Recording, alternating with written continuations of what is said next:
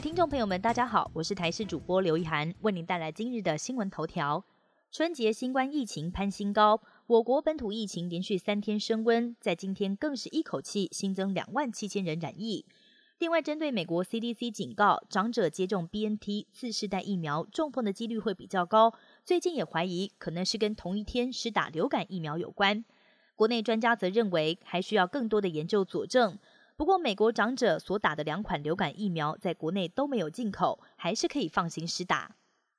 各位还记得以前国中时念过的课文“天将降大任于斯人也”吗？网友表示，以前学的都是“于斯人也”，但是回头翻阅课本，竟然发现是“于世人也”，引发不少网友响应。对于为何有一些网友都出现“斯人也”这样的群体记忆？书本编辑部人员表示并不清楚，不过“思”和“是”这两个字都代表“这”的意思，其实都是通用的。寒流发威，全台急冻，彰化县在短短一天之内就有六十一个人因为急性心肌梗塞或者是其他不舒服送到急诊室急救，其中有四个人到院前没有呼吸心跳，是不是因为入冬之后温差太大所导致的？消防局强调没有办法判别。医师则呼吁大家，民众应该要留意家中长辈及幼儿的身体状况，一旦发现有身体不舒服，就应该尽速就医。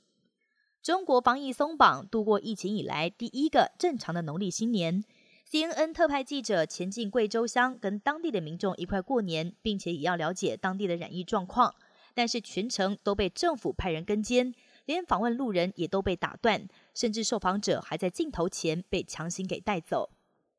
台海局势升温，尽管一般预测两岸短期内不会开战，但是美国空军机动司令部指挥官预测战争将在二零二五年就会爆发。原因是台美二零二四年总统大选会使得美国分心，让中国国家主席习近平有机可乘，因此他透过备忘录要求部队要为战事做好准备。